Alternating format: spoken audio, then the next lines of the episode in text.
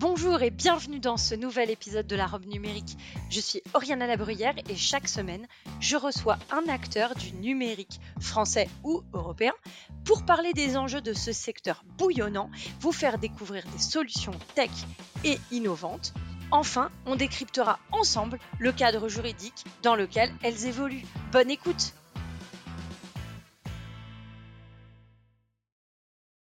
Bonjour et bienvenue dans cet épisode de La Robe Numérique. Aujourd'hui, j'ai le plaisir de recevoir Johan Cassianides. Alors aujourd'hui, on va parler de l'ACN.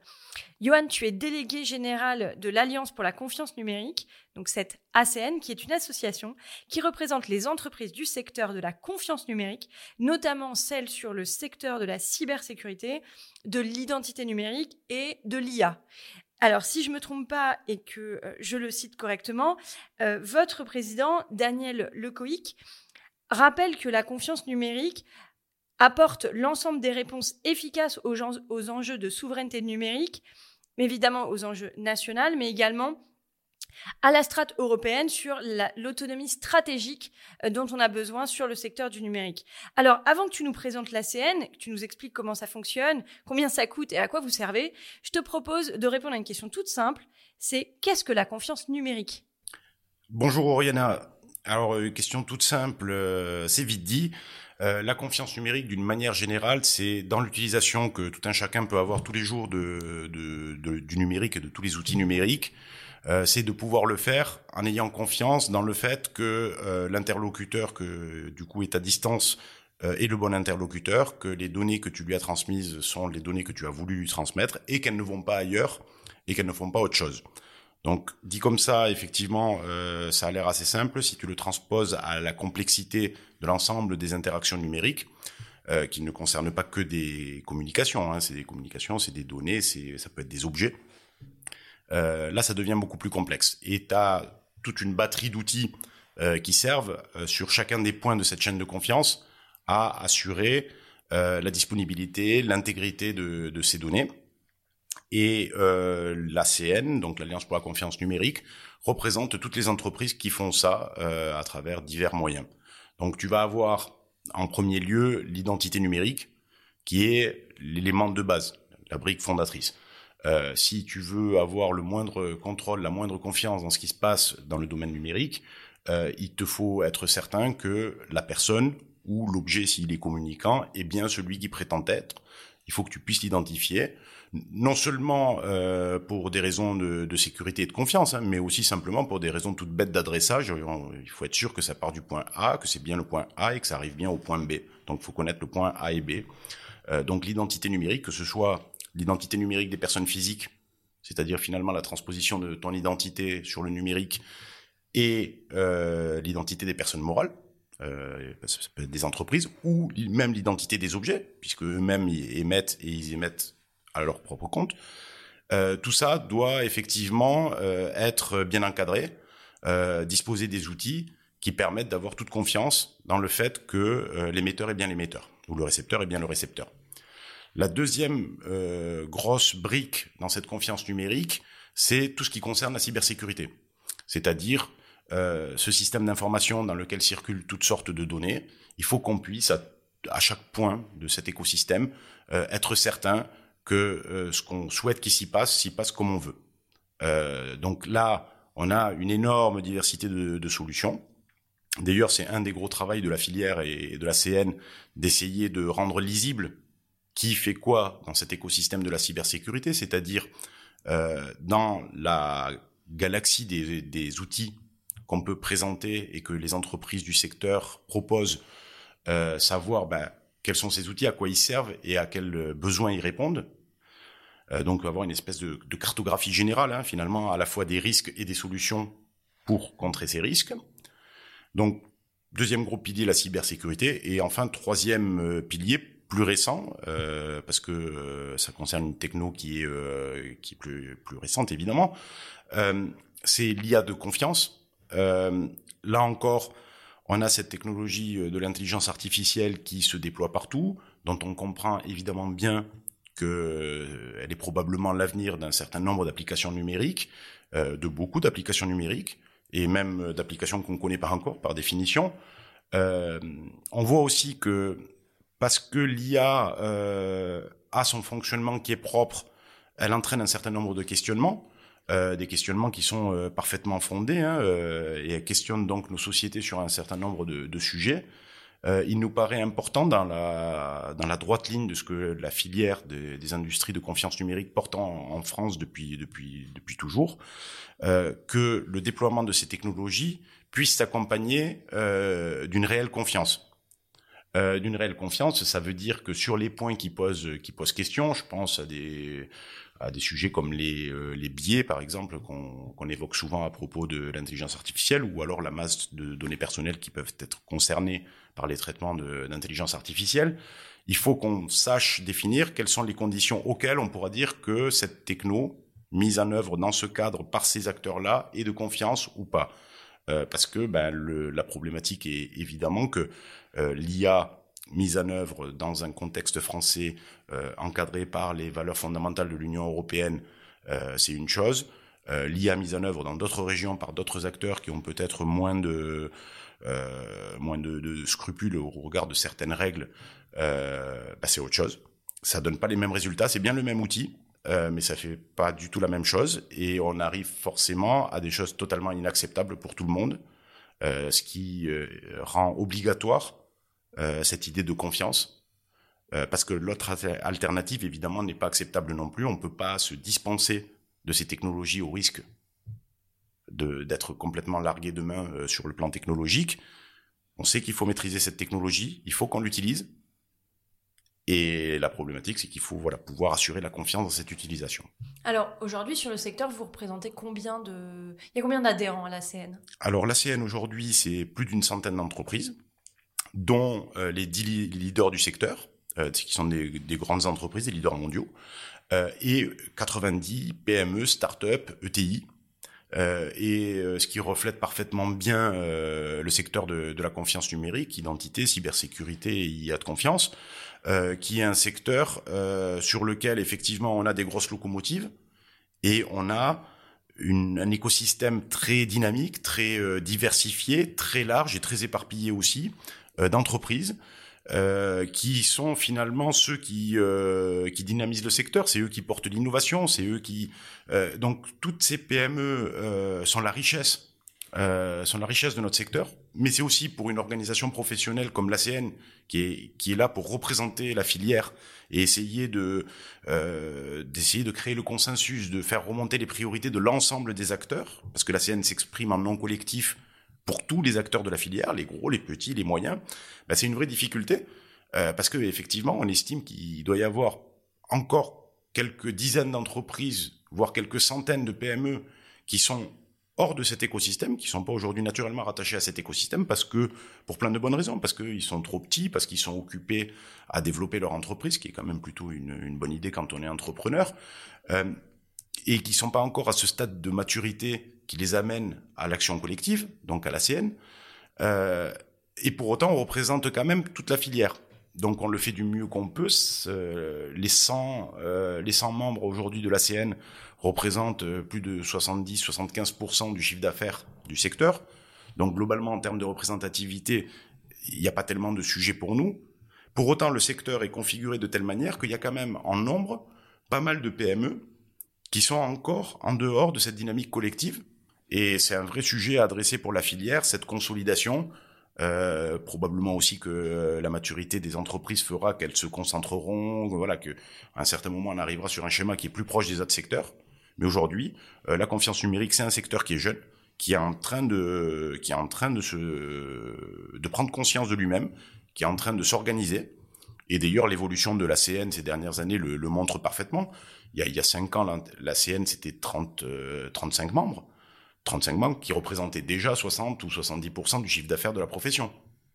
La différence entre il y a 5 ans et aujourd'hui, c'est qu'on a été rejoint par 70 PME, qui sont les acteurs significatifs, hein, euh, évidemment, euh, du, secteur, qui sont maintenant à ce stade de maturité qui leur permet de venir participer avec les autres à la création d'une filière. Alors, en termes de représentativité du chiffre d'affaires, ça fait pas énormément bouger les lignes, c'est, c'est, et c'est pas tellement notre sujet. Mais en termes de richesse, en termes d'action collective, euh, effectivement, cette consolidation, elle est très claire dans, l'évolution de la CN qui passe, euh, oui, en trois ans de 35 à 100 membres. On peut considérer aujourd'hui que euh, on a une représentation euh, extrêmement fidèle du secteur dans toute sa diversité. Euh, c'est particulièrement vrai en identité numérique, en cybersécurité. L'IA de confiance, c'est un peu plus difficile, difficile à détourer parce que c'est pas à proprement parler un secteur économique en propre, donc euh, c'est plutôt un outil que des entreprises utilisent. Donc il y a beaucoup d'entreprises qui font de l'IA et qui sont éventuellement dans d'autres secteurs. Donc euh, c'est peut-être un peu plus compliqué sur, sur l'IA, mais c'est encore une fois c'est un groupe de travail qui a été lancé il y a, il y a un an, donc euh, ça va quand même demander un peu de travail. Mais l'IA de confiance aujourd'hui est à peu près dans l'état où était la cybersécurité il y a dix ans. C'est-à-dire quelque chose qui est naissant, dont on ne sait pas bien si c'est un marché ou un secteur. Bon, aujourd'hui, euh, la cybersécurité, la confiance numérique au sens large, c'est 13 milliards d'euros en France. On peut parler d'un vrai secteur. On n'est plus, on n'est plus sur un marché où quelques entreprises adresseraient ce marché. D'ailleurs, il est assez significatif de voir euh, dans mes rapports avec les entreprises du secteur qu'il y a, euh, il y a cinq ans, quand je discutais avec des entreprises du secteur, ils me disaient je suis une entreprise qui fait du hardware destiné à la cybersécurité ou je suis éditeur de logiciels euh, de cybersécurité. Aujourd'hui, la plupart des entreprises qu'on croise euh, disent je suis une entreprise de cybersécurité. Accessoirement, je suis éditeur de logiciels, je fais du service, mais le point principal, son point d'entrée, c'est qu'il appartient à cette filière et l'ACN représente aujourd'hui cette filière. Et alors, aujourd'hui, euh, si euh, des dirigeants, euh, décideurs dans ces structures-là nous écoutent et qu'elles n'ont pas encore adhéré à, à l'ACN, on leur dit quoi pour les convaincre? Concrètement, vous faites quoi pour elles aujourd'hui? Alors concrètement, Sur quel sujet vous travaillez Quelle production vous avez est euh, Tu as parlé des groupes de travail, donc euh, je comprends que vous mettez autour de la table différents, différents acteurs euh, du, d'un, d'un, métier d'un, des trois secteurs que tu nous as cités pour, à mon avis, lever des freins, essayer d'influencer certaines autorités, décideurs politiques, j'imagine un peu sous le terme du lobby. Mais donc, au-delà de ça, pour ces, pour ces PME, qui nous écouteraient, euh, on, leur dit quoi pour euh, concrètement venir, euh, quel bénéfice à, adhérer à, à l'ACN Alors, il y a plusieurs points essentiels dans le rôle de l'ACN. D'abord, le rôle principal et unique de l'ACN, c'est d'être l'interlocuteur de la filière d'un côté, donc de l'ensemble des entreprises, les représenter auprès des pouvoirs publics, qu'ils soient français ou européens.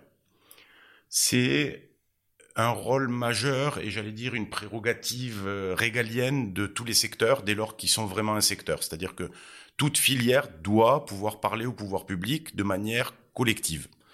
Euh, et aujourd'hui, euh, c'est précisément ce pas qui est en train de franchir notre filière, euh, c'est cette prise de conscience de l'importance d'agir en filière.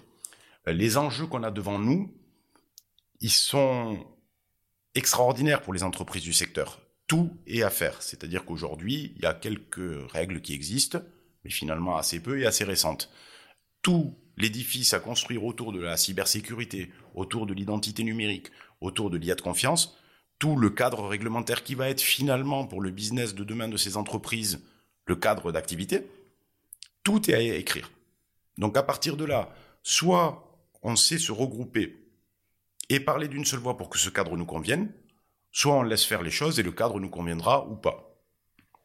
Donc aujourd'hui, la prise de conscience, elle est largement opérée. Alors, c'est vrai que ce sujet-là, qui est un sujet fondamental et essentiel pour toute entreprise du secteur, parle peut-être un peu moins à une PME, parce qu'une PME, elle n'a pas le temps pour ça. Une PME, euh, elle veut augmenter son chiffre, elle veut conquérir des nouveaux marchés, elle veut partir à l'international. Et bon, l'action collective, ça viendra probablement dans un second temps. Alors bon, à titre personnel, je pense que c'est une vraie, une vraie erreur d'analyse, euh, que ça devrait intéresser toutes les entreprises. Néanmoins, euh, je comprends parfaitement qu'il y ait d'autres priorités pour les PME, et je le constate évidemment tous les jours. Et là, la CN euh, apporte un deuxième, euh, un deuxième rôle, enfin endosse un deuxième rôle majeur pour les PME, c'est celui d'animer l'écosystème. C'est-à-dire qu'à un certain moment, euh, les PME, notamment dans notre secteur, ben c'est intéressant qu'elles se connaissent entre elles, c'est intéressant qu'elles connaissent les grandes locomotives, les leaders euh, du secteur, et c'est intéressant qu'elles puissent euh, élaborer avec un ou plusieurs ou tous les acteurs du secteur des projets communs, euh, des partenariats euh, et toutes choses qui sont utiles là pour le coup dans le développement de, de la PME. Et de fait, ça, ça ne peut se faire que euh, en se connaissant, que en se côtoyant, qu'en ayant discuté ensemble éventuellement d'ailleurs d'autres sujets, mais en sachant qui est qui, qui fait quoi. Et ce rôle d'animation de l'écosystème, euh, c'est euh, le deuxième rôle central de l'ACN et pour le coup un apport majeur pour les pour les PME. Ensuite, l'ACN apporte à ses membres tout un tas de services. Je pense notamment à une veille exhaustive sur tous les textes de loi qui sortent et qu'une PME n'a évidemment pas le temps de suivre, ni le goût probablement, mais en tout cas euh, sur lesquels il est utile euh, qu'elle soit informée. Euh, apporte aussi une veille sur l'ensemble des initiatives euh, étatiques, euh, tout ce qui va être appel à projets européens, français, plans gouvernementaux, qui sont autant d'opportunités pour les PME si tant est qu'elles ont accès à cette information. Et donc adhérer à la CN, c'est avoir un accès permanent à cette information d'une part, et d'autre part, avoir les moyens par l'écosystème qui est créé de pouvoir y répondre éventuellement collectivement. Euh, il y a une autre attitude qui peut consister aussi à juste prendre l'information et en faire ce qu'on veut pour sa PME. Bon, c'est moins fair play, mais ça peut exister également. En tout état de cause, c'est toujours un service euh, que, que la CN apporte. Et enfin, euh, il va y avoir aussi tous les aspects euh, et, euh, qui sont qui consistent à, à faire ce qui est utile pour la filière. Donc il y a l'aspect interface, bien sûr, avec les pouvoirs publics, mais au-delà, euh, il y a des réflexions qui sont menées euh, au sein de l'SCN par l'ensemble des membres sur l'avenir de la filière, sur quels sont les marchés pertinents, sur comment chacun se positionne, sur le fait de savoir si euh, les PME, la sécurisation des PME et des petites collectivités est aujourd'hui un marché crédible ou pas, euh, pour savoir si euh, tout euh, relève d'un certain domaine ou, d'un autre, si avoir une vision sectorielle ou une vision transversale euh, est la bonne approche. Pour savoir, pour essayer aussi d'avoir une, une réflexion, j'allais dire un peu introspective sur la filière et sur ce qu'elle, comment elle se comporte et ce qu'elle fait. Par exemple, est-ce que l'offre qui aujourd'hui est proposée par la filière est lisible pour un client, quel qu'il soit, qu'il soit petit, grand.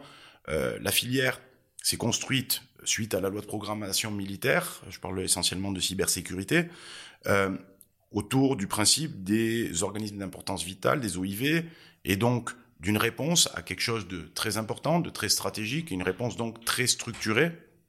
Donc si, si on considère la, la cybersécurité, elle s'est historiquement constituée euh, autour d'une demande qui est créée par euh, la loi de programmation militaire, les, et donc avec cette logique euh, très stratégique, très euh, organisme d'importance vitale, euh, et donc une réponse qui elle-même est très structurée, de très haut niveau, et donc avec une structure de coûts qui se développe, un système de certification qui se développe, qui sont adaptés à ce besoin-là. Euh, on voit que la massification du, numérique euh, nous amène à considérer, et aussi d'ailleurs l'évolution des, vecteurs d'attaque et des cibles, euh, nous amène à considérer les PME comme étant des cibles à la fois potentielles et à la, et à la fois critiques par le nombre des attaques. Et cette réflexion conduit à constater que les réponses du secteur sont pas toujours adaptées aux besoins de sécurisation de ces PME, ni en termes de structure de coûts, ni en termes même de lisibilité, de compréhension. Euh, donc il y a un effort de la part du secteur, et là on parle bien d'un effort collectif, euh, donc c'est pas chaque entreprise qui peut le faire dans son coin, et encore moins chaque PME. Chaque PME peut apporter un morceau de réponse à quelque chose. Mais le rôle de la CN, c'est d'essayer de construire ensemble le cadre dans lequel cette réponse, elle va pouvoir être pertinente. Et donc, euh, pour prendre euh, une, image pâtissière, euh, le but de la CN, c'est d'augmenter la taille du gâteau pour tout le monde. En revanche, la CN ne s'occupe pas du tout du découpage des parts. C'est-à-dire que ça, c'est le rôle de la concurrence, c'est le rôle des entreprises, et euh, j'ai aucun doute sur le fait qu'elles vont se livrer euh, une compétition féroce pour euh, avoir le plus gros morceau du gâteau. Mais nous, notre rôle en tant que filière, c'est de faire en sorte que ce gâteau, il soit beaucoup, beaucoup plus gros pour tout le monde, et de fait, bah, les parts seront probablement plus grosses aussi. Euh, en tout cas, c'est ce qu'on espère. Aujourd'hui, donc tu disais que vous étiez à peu près euh, une centaine euh, de, tu as une centaine d'adhérents au sein de la CN. Demain, euh, l'ACN et sur quel sujet, ou en tout cas quel sujet vous préoccupe le plus aujourd'hui et te préoccupe le plus pour demain? En quelques mots, est-ce que tu peux nous répondre? Alors les gros sujets du moment euh, sont liés essentiellement, bien sûr il y a le contexte international qui rappelle euh, qui rappelle les problématiques de cybersécurité au sens large, sous l'aspect euh, étatique, donc les aspects de, de cyberguerre et de protection nécessaire des États dans le cyberespace, mais aussi sous l'aspect plus systémique de protection des euh, TPE, des PME, des petites entreprises euh, liées bien sûr à la problématique systémique que, que, peut avoir une attaque massive. Donc il y a évidemment ce niveau de sécurité générale qui est finalement un but euh, final de la CN. Le but final de la filière, c'est de faire en sorte d'augmenter le niveau de cybersécurité de l'ensemble des entreprises, des États, euh, donc on est vraiment dans une logique, si on parle de cybersécurité, de mettre en place toutes les pièces du puzzle qui vont qui vont permettre à cette sécurisation euh, de se déployer. C'est pas c'est pas chose facile. Euh, on parle de choses un peu techniques, hein, de certification, de normalisation, de mise en place réglementaire de euh, de comment se sécuriser. Donc voilà, c'est des sujets qui sont assez abscons, euh, mais complètement structurants et essentiels. Donc, les gros sujets qu'on va avoir sur l'identité numérique, c'est un projet européen qui est en cours euh, pour créer une identité numérique pour tous les Européens. Donc là aussi, c'est un enjeu, euh, majeur parce que euh, le projet de la Commission, c'est que chaque citoyen européen ait accès à un portefeuille d'identité numérique euh, qui soit interopérable n'importe où où il soit en Europe, qui soit accepté partout, et surtout qui servent à la fois à accéder aux administrations, aux services publics de chacun des pays, euh, mais aussi et surtout euh, qui servent dans son utilisation quotidienne et privée tous les jours. Donc euh, que ce soit online, que ce soit offline, donc selon des modalités euh, complexes et, euh, et interopérables au niveau européen. Là aussi, on est sur un défi qui, qui est assez costaud. Euh, et les travaux sont en cours. C'est des euh, travaux qui sont à la fois de l'ordre du juridique, qui sont à la fois de l'ordre du, du, technique, et euh, bien sûr l'un dépendant un peu de l'autre, et les deux étant menant, menés en parallèle. Ça aide pas beaucoup, ça aide pas beaucoup à la clarté. Et parfois ne se comprenant pas. Et ne se comprenant ah, oui, se comprenant assez peu, disons. toujours est-il que donc voilà, ce sujet d'identité numérique, pour l'instant des personnes physiques, mais possiblement, enfin possiblement, bien sûr après des personnes morales et bien sûr après des, des objets, euh, va être quelque chose de très structurant pour, pour les années à venir. Donc là, la filière, il faut qu'elle soit présente euh, et que euh, un certain nombre de schémas qui nous conviennent soient euh, soient poussés, notamment le fait que cette identité numérique doit reposer sur un niveau de sécurité élevé. Euh, L'objectif n'étant évidemment pas que des, euh, des grands acteurs étrangers puissent venir avec leur identité et la proposer pour que demain vous puissiez, euh, pour plus de facilité, vous connecter à, aux impôts ou à la Sécu avec euh, votre login password d'une grande plateforme. Euh, c'est évidemment pas l'objectif. Euh, le troisième grand sujet, c'est le règlement IA, évidemment, qui va lui aussi venir définir les règles de comment demain on pourra utiliser l'IA. Là, c'est absolument majeur. Les trois ayant comme caractéristique, enfin ces, ces trois grands thèmes, euh, ont comme caractéristique commune qui touche euh, à la souveraineté nationale et qui touche euh, à l'autonomie stratégique européenne. C'est-à-dire que sur les trois, la, la ligne directrice de, enfin ce qui relie ces, ces, ces, trois enjeux, c'est que derrière ce qu'il y a, c'est notre capacité euh, à maîtriser notre avenir numérique en tant qu'État, en tant qu'Europe, euh, à le maîtriser et à faire en sorte qu'il serve nos valeurs fondamentales. Et donc finalement, l'objectif qui est poursuivi par la filière, c'est de donner les outils à la société de créer euh, cet avenir numérique et de pas euh, être dépendant de technologies sur lesquelles on serait beaucoup moins avancé et qui viendraient de l'étranger, euh, qui seraient développées dans d'autres régions avec d'autres valeurs fondamentales et sur lesquelles on n'aurait aucune maîtrise parce qu'on a pris trop de retard technologique. Donc l'idée, c'est vraiment d'essayer d'être à la pointe de la technologie, évidemment dans le corpus réglementaire qui est le nôtre, dans le corpus de valeurs qui est le nôtre. On pense que c'est un vrai différenciant à terme entre une solution euh, qui viendrait euh, qui, euh, d'Asie ou, ou d'Amérique d'ailleurs, et une solution qui serait développée par des acteurs européens dans, dans un cadre qui est maîtrisé. Donc là, tu parles d'éthique en, en clair. Pas seulement. Euh, ça parle de, de techno d'une manière générale, c'est-à-dire qu'il faut qu'on soit à la pointe de l'innovation pour pouvoir un jour défendre l'éthique. En gros, et pour faire simple, une IA développée en France euh, ou en Europe dans les valeurs européennes, c'est pas pareil qu'une IA qui est développée dans d'autres pays. Que l'utilisation qu'on va avoir ensuite de cette technologie est pas la même, mais qu'agir sur l'utilisation au motif de défendre euh, l'éthique crée une vraie problématique et ne répond en rien à la question. Si on veut protéger les droits et libertés fondamentaux, il faut qu'on se dote des outils qui nous permettront de ne pas dépendre d'outils qu'on ne maîtrise pas. Donc si demain on a tué toute notre industrie de l'IA de confiance pour protéger les droits et libertés fondamentaux de manière indiscriminée, ben demain, si on veut utiliser et on voudra utiliser et on devra utiliser ces technologies, si on veut les utiliser, on sera pieds et poings liés sur des technologies dont on ne maîtrise rien. Donc je vois pas bien en quoi c'est plus protecteur des droits et libertés fondamentaux. Et donc non, la question c'est l'objectif des droits et libertés fondamentaux est un objectif partagé par tout le monde. Et ça c'est une évidence, mais c'est mieux de le rappeler. Et en particulier par les entreprises de la confiance numérique. Maintenant la vraie question c'est comment on inscrit donc cette, euh, cette ambition, cet objectif, c'est même pas une ambition, hein, c'est un objectif, une obligation de résultat. Comment on l'inscrit dans le long terme?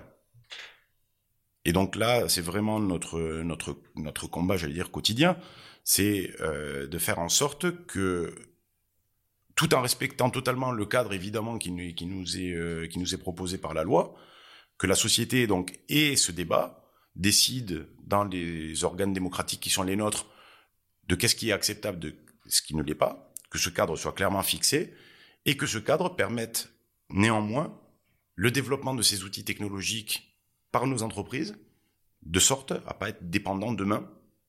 Donc ces questions de souveraineté sont des enjeux majeurs.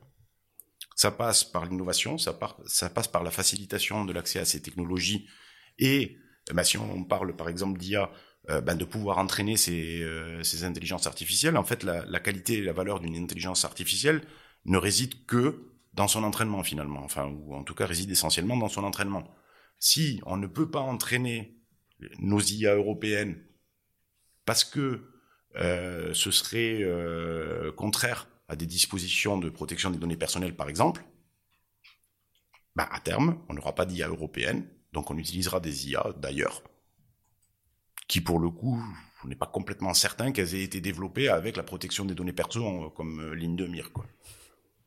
on est à peu près certain que ce ne soit pas le cas. On peut raisonnablement penser que ça n'a pas été le cas. Alors, ça coûte combien d'adhérer à la CN alors l'adhésion à la CN est, euh, est vecteur, est facteur pardon de, du nombre de salariés des, des entreprises. C'est-à-dire que l'idée c'est qu'on est sur une action collective, que donc ça doit peser plus lourdement euh, sur ceux qui ont le plus de moyens.